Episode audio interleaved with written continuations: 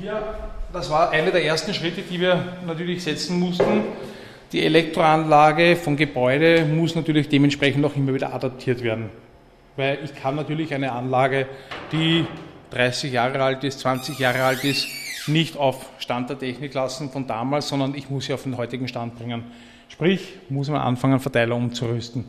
Hier sind wir hergegangen, haben einen komplett neuen Zählerverteiler aufgebaut, Anlage neu beschriftet, es gibt auch schon neue Verteilerpläne. Wir haben hier auch schon unseren Smart Meter, den Zähler für die erste PV-Anlage, die einzelnen Abgänge und, Ab und, Sicherungen. Im Kellerbereich der Pfarre Erzgersdorf in Wien-Liesing. Elektriker Horst Jung schildert zum neuen elektronischen Equipment. Im zweiten Schritt sind wir hergegangen und haben hier dann den Notstrom-Umschaltbox integriert in einen Verteiler. Das heißt, diese ganze Technik schaltet mir beim Blackout oder beim Stromausfall die Anlage um und ich habe hier meine einzelnen Kreise, die Notstrom versorgt sind. Dazu zählt aber auch die Wärmepumpenanlage, die eben bei einem Stromausfall weiterhin produzieren kann, aber nur über die normale Leistung, sprich was die Wärmepumpe an Effektivität liefert. Heizpatronen werden dann automatisch weggeschalten. Das Ganze passiert über das Netzwerk, die kommunizieren miteinander, die ganzen Anlagen. Deswegen auch der komplette Router, das ganze Netzwerk auch auf den Notstrom aufgeschalten. Die Pfarre hat ihren Energiebedarf vom Gas weg auf erneuerbare Energie umgestellt. Seit zwei Jahren setzt man hier auf die Kraft der Sonne, die bekanntlich keine Rechnung stellt. Im Keller ist die ganze Schaltzentrale, am Dach leistet die Photovoltaik das ihre für den Energiebedarf der Pfarre. Viele Bereiche sind nun mit Paneelen ausgestattet, um die Sonnenkraft zur Wirkung zu bringen. Mit uns weiter kommen wir da mit einer kleinen Treppe kommen wir da rauf aufs Dach, aufs kleine Flachdach. Also wir sind hier auf dem kleinen Vordach vor unserem Fahrsaal. Man hört die normale Straßenakustik, den Straßenlärm. Wärmepumpen laufen gerade nicht, aber selbst wenn sie jetzt laufen würden und wir stehen hier, würde man sie kaum hören, eher den Windzug nur spüren. Weil die mittlerweile schon so extrem leise sind, dass man sie kaum mehr wahrnimmt. Endleistung, Wärmeleistung kommt hier gesamt rein ohne Zusatzheizung, glaube ich, jetzt auf 27, 28 kW Heizleistung. Mit der elektrischen Energie schaffen wir hier jetzt eine komplette Wärmeleistung von knapp 40 kW Wärmeleistung. Da oben, das war unsere erste kleine Anlage, sind 16 Paneele, liefern knapp 5 kW Peak an Leistung, sind auch Paneele, die aus Österreich eigentlich stammen, was uns ja auch immer bezüglich der Wertschöpfungskette eigentlich immer wichtig ist. Ja. Wie gesagt, das war die allererste Anlage, die wir jetzt in Betrieb genommen haben vor zwei Jahren, also 2020. Und äh, einfach zu schauen, okay, wo bewegen wir uns hin, wie ist der Verbrauch, was können wir damit abdecken und so weiter. Und dann haben wir noch dazu gemeint, eben weil diese Anlage einen kleinen Nachteil besitzt von der Standardposition, ging es leider Gottes nicht anders. Wir haben halt das Problem am Vormittag immer wieder auch bei dieser Anlage eine Beschattung über den Kirchenturm. Ja. Deswegen sind es aber auch intelligente Module, heißt von der Effizienz her, wenn jetzt wirklich ein Teil der Paneele beschattet sind, bringen mir die anderen Paneele noch immer die maximale Leistung. Österreich hat sich zum Ziel gesetzt, seine Abhängigkeit von Öl, Gas und Kohle in der Wärmeversorgung bis 2040 zu überwinden. Bei dieser Umstellung spielt die Fernwärme eine große Rolle. In Wien werden rund 40 Prozent des Endenergieverbrauchs für Heizung und Warmwasser mit dieser abgedeckt. In weniger dichten Siedlungsgebieten kommen weitere erneuerbare Wärmeversorgungsoptionen wie Solarenergie, biogene Brennstoffe und Wärmepumpen in Betracht. Im Pfarrsaal Atzgersdorf erläutert Elektriker Horst Jung den Hintergrund zur Energieumstellung der katholischen Pfarre in Wien-Liesing. Ja, eines der größten Themen, gerade jetzt in der jetzigen Sicht aktuell, ist das Thema der erneuerbaren Energie, die Möglichkeit, Heizung anders zu gestalten, ob jetzt mit einer Wärmepumpe, die genauso elektrisches Betriebsmittel ist, oder aber auch Infrarotheizung im Wohnbau und auch im privaten Bereich. Diese Varianten gibt es und gerade wo man sagt, jetzt in der Zukunft, viele Leute sind verunsichert, haben Angst bezüglich der Versorgungssicherheit, Strom, Gas sowieso wissen wir, auch die Möglichkeit ihnen zu bieten, ein bisschen Prävention zu schaffen mittels Blackout-Prävention, Notfallabsicherung, dass ich halt zur Not meinen Kühlschrank weiter in Betrieb haben kann. Im Einfamilienhausbereich oder Gewerbebereich ist ja das relativ leicht unter Anführungszeichen zu verwirklichen. Im Wohnungsbau, da natürlich schaut die Sachlage wieder ganz anders aus. Da ist wirklich sehr, sehr kompliziert und schwierig, da etwas zu gestalten oder etwas aufzubauen. Gerade in Wien, wir haben viele alte Bauten in Wien. Wir haben das Problem, die Dachflächen, wir haben verschiedene Bauordnungen, wie was gebaut werden darf und so weiter. Was ist einsichtig, oder wie kann ich etwas auch aufbauen, da Dinge zu verwirklichen, neu zu gestalten, umzudenken, aber auch für jeden Einzelnen umzudenken. Das ist mein Ziel, mein Anliegen, dass wir da auch in die Zukunft gehen und auch etwas für unsere Kinder und Nachkommen schaffen. Oft kommt man vom Probieren ins Studieren und es führt weiter zu einer Lösung, schildert Elektriker Horst Jung. Das erste Ziel war, wir hatten ja 2020 schon einmal die erste Anlage, Photovoltaikanlage mal aufgebaut, um zu sehen, okay, wie ist dann das Verhältnis, was können wir uns selber den Strom produzieren, was wir hier im Fahrhof benötigen da eine gewisse Effizienz auch zu schaffen, um weniger abhängig zu sein und auch einen größeren Nutzen für uns herauszuziehen. In zweiter Linie ging es dann darum, wir hatten letztes Jahr schon das Gespräch, okay, äh, mit einem Pfarrer, in welche Zukunft können wir noch gehen? Heizungstechnologie. Wir hatten im Jahr 2018, glaube ich war das, hatten wir die Kirche umgerüstet ja schon von Nachtspeicheröfen, die Energiefresser sind, wo ich ja die Energie nur in die Luft blasen, die steigt mir auf, gerade bei Kirchengebäuden hohe Decken und dergleichen, die Wärme steigt auf, ich habe es trotzdem kühl in der Kirche, da andere Heizungsmethoden zu finden und energieeffizienter zu sein. Wir hatten damals einen Stromverbrauch, muss ich dazu sagen, von rund 12 kW, also 12.000 Kilowattstunden Stromverbrauch in der Kirche im Jahr. Den konnten wir damals schon mit der Umrüstung auf eine elektrische Infrarotheizung, Direktheizung, das war auch eine der ersten Kirchen, die wir dann so umgerüstet worden sind, wo ich keine Sitzbankheizung habe, sondern wo die Wärme direkt auf den Körper gerichtet ist, auf die Gliedmaßen, weil wenn die warm sind, habe ich auch ein wohlig warmes Gefühl. Haben wir dort umgerüstet und haben die Energiekosten halbiert. Das heißt, wir sind aktuell bei einem Stromverbrauch von 6000 Kilowattstunden in der Kirche über die komplette gesamte Wintersaison aufgrund dieser Effizienz hat, ist der Pfarrer mich herangetreten und gesagt, okay, was für Möglichkeiten haben wir hier im Pfarrhof? Was können wir machen? Dann kam man natürlich auf das Thema Wärmepumpenanlagen. Natürlich, Wärmepumpenanlage ist nicht gleich Wärmepumpenanlage. Eine effizient gut ausgelegte Wärmepumpe sollte im Prinzip aufgebaut werden mit einer Niedertemperatur-Fußbodenheizung. Da habe ich die höchste Effizienz. Das haben wir hier natürlich im Pfarrhof nicht. Wir haben hier herkömmliche Heizkörper und brauchen dadurch auch mehr Temperatur oder Vorlauftemperatur, um das zu gewährleisten und dass ich hier auch eben meine 22 Grad Raumluftwärme erzeugen kann. Darum gibt es verschiedene Ansätze, wie man das lösen kann. Man könnte sagen, okay, wenn die Heizkörper wirklich schon sehr, sehr alt wären, müsste man sie austauschen auf Niedertemperatur-Heizkörper, dann kann ich auch genauso effizient fahren. Oder aber auch eben so, wie wir es gemacht haben. Wir hatten schon eine Umrüstung der Heizkörper, weil die alten schon relativ defekt waren. Haben wir sie vor zwei Jahren ungefähr schon mal alle ausgetauscht und haben dann eine Lösung gesucht über eine effiziente Wärmepumpenanlage. Kamen dann noch dazu, hatten wir das Glück, eben ein österreichisches Produkt sogar mit dabei zu haben, einen österreichischen Hersteller, der gemeint hat, ja, wir bringen das zusammen. Das Ganze wurde dann mehrfach über einen längeren Zeitraum durchgedacht, durchgeplant, die Effizienz kalkuliert. Im Zuge dessen kam dann der Vorschlag, auch die Photovoltaikanlage gleich zu erhöhen oder die Leistungen einfach zu maximieren, was wir an Fläche hier zur Verfügung haben, das einfach zuzubauen. Speichertechnologie, eben Speichererweiterung. Gesamt schaffen wir es, wenn der Speicher dann endlich jetzt geliefert wird den Herbst, sind leider Gottes lange Lieferzeiten, haben wir dann gesamt 26, 25 kW Speicher zur Verfügung hier im Pfarrhof.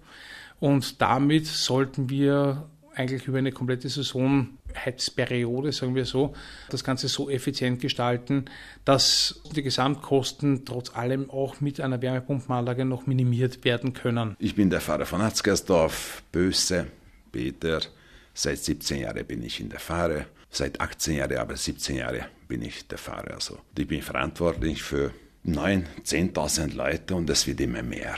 Wir haben jetzt im Jahr jetziger Preis um die 5000 Euro Gas, also Gasrechnung plus Strom, also auch die 3.000, 3.500.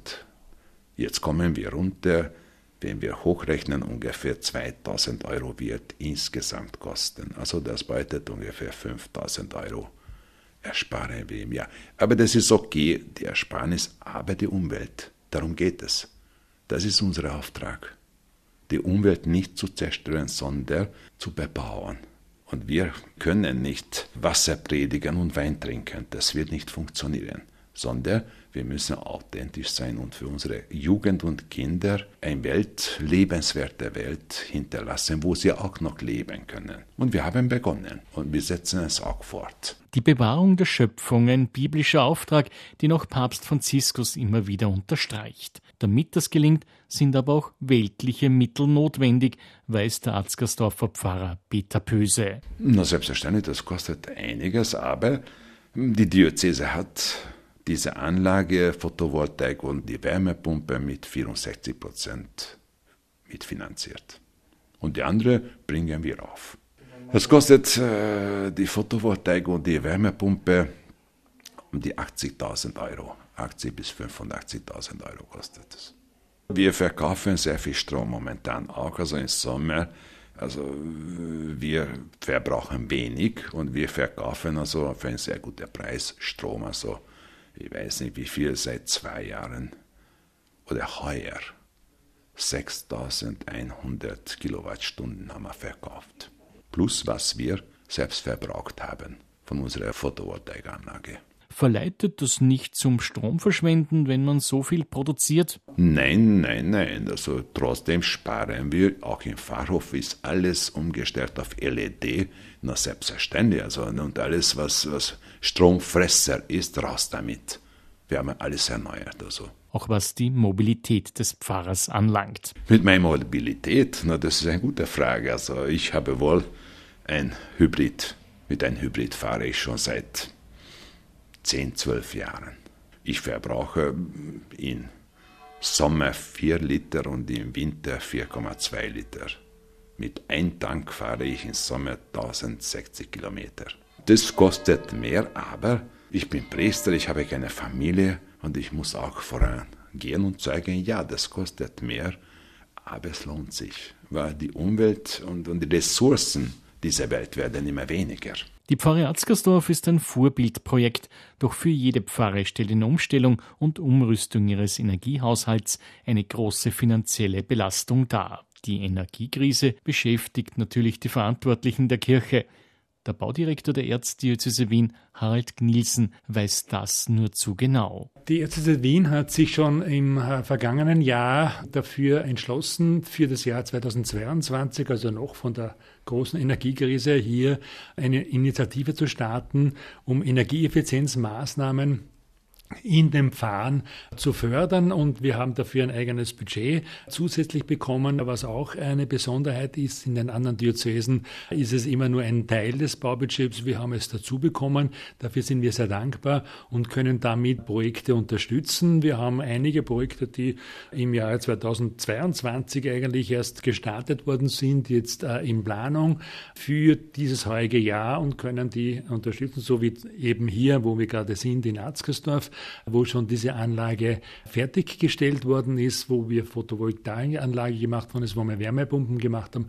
Und wir unterstützen sozusagen also auch Umrüstungen auf LED-Beleuchtung, weg von fossilen Brennstoffen jeder Art, auch in einer gewissen Weise, wenn wir Maßnahmen setzen zur Reduktion der Heizlast sprich Wärmedämmung. Individuelle Lösungen sind dabei gefragt, denn die Baubestände der Kirchen und Pfarrhöfe sind natürlich in die Jahre gekommen. Generell ist die Abkehr von fossilen Energien gar nicht so einfach, weil äh, wir hier im Bereich sind für die Heizungen, was in erster Linie damit zu tun hat, die Heizungen, dass sie im Hochtemperaturbereich sind. Das heißt, wir haben eine Vorlauftemperatur für die Heizkörper von ungefähr 60 Grad und die Möglichkeiten, die ich mit Wärmepumpen habe, bin ich bei 30 Grad. Das heißt, ich habe hier eine, eine große Delta an Temperatur, was für die normale Beheizung gar nicht so leicht zu lösen ist. Alternativen sind Pelletsheizungen oder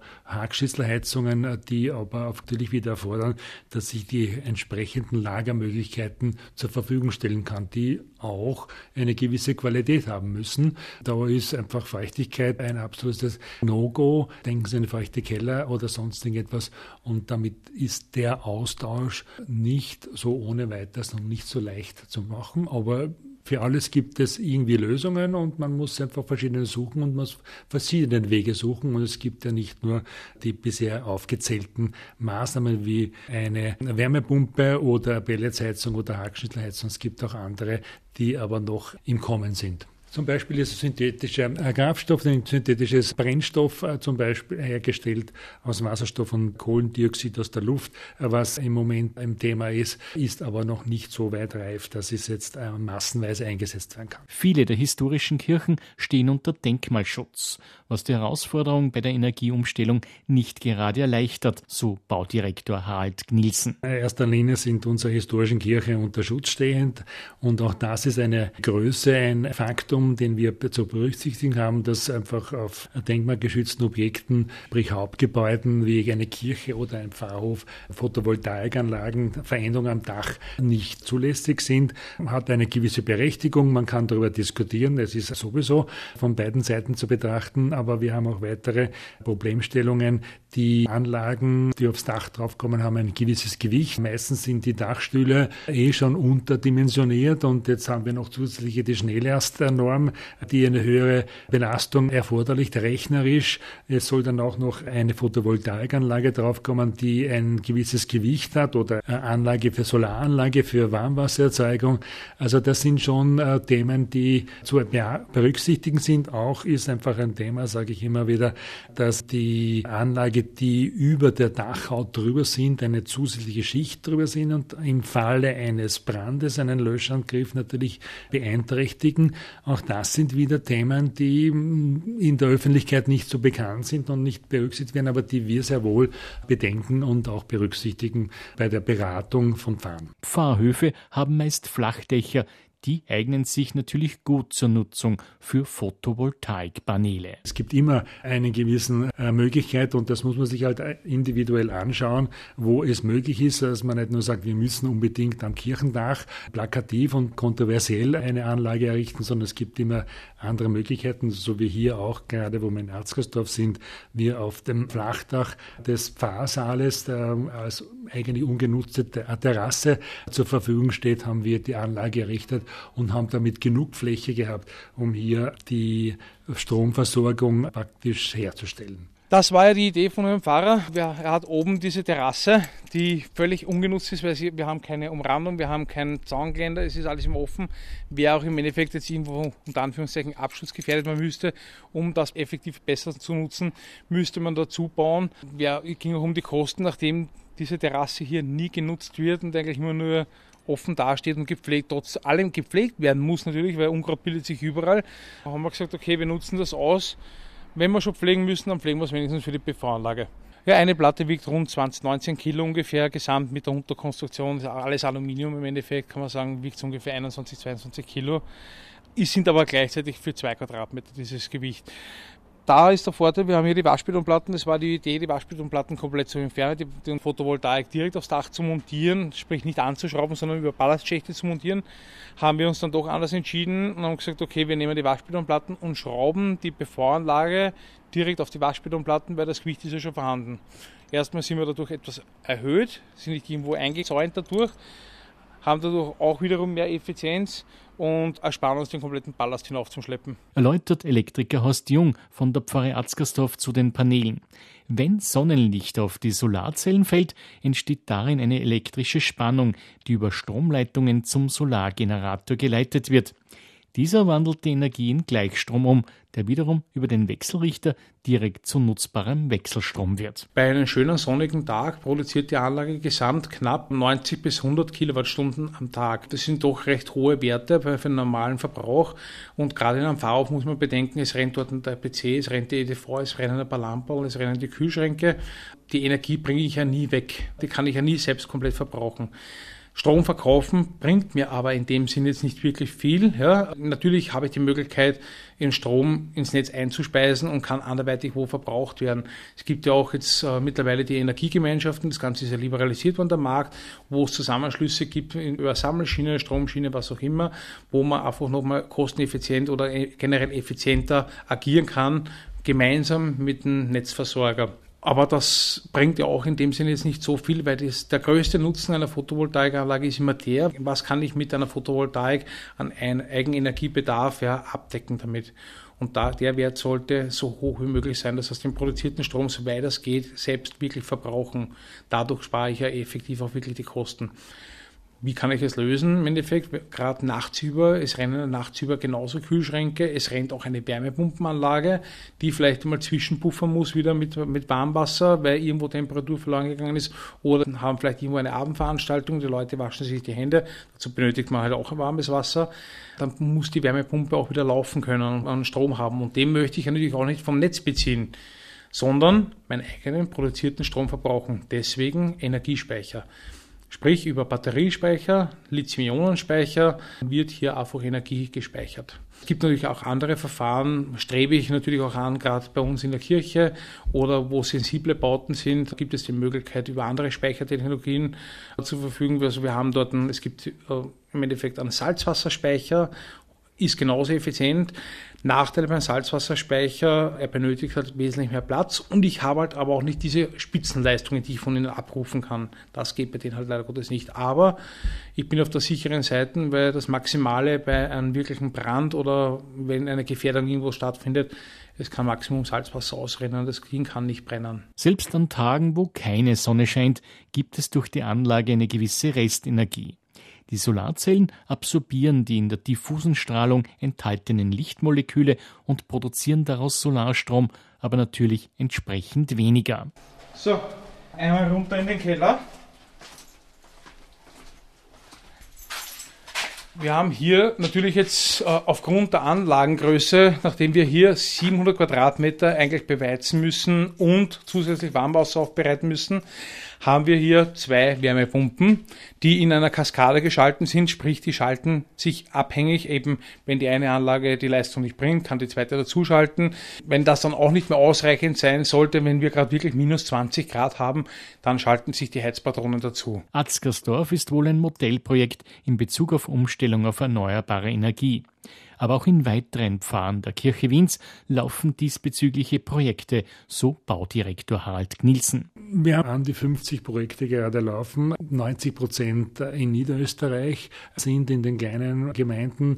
Die Gründe sind vielfältig. Warum hier mehr dran gedacht sind, vielleicht sind hier möglich äh, größere Flächen zur Verfügung. Es scheint sich leichter im ländlichen Bereich umsetzen zu lassen. Ich möchte nicht sagen schwieriger, sondern einfach die Initiative muss immer von der Pfarre ausgehen.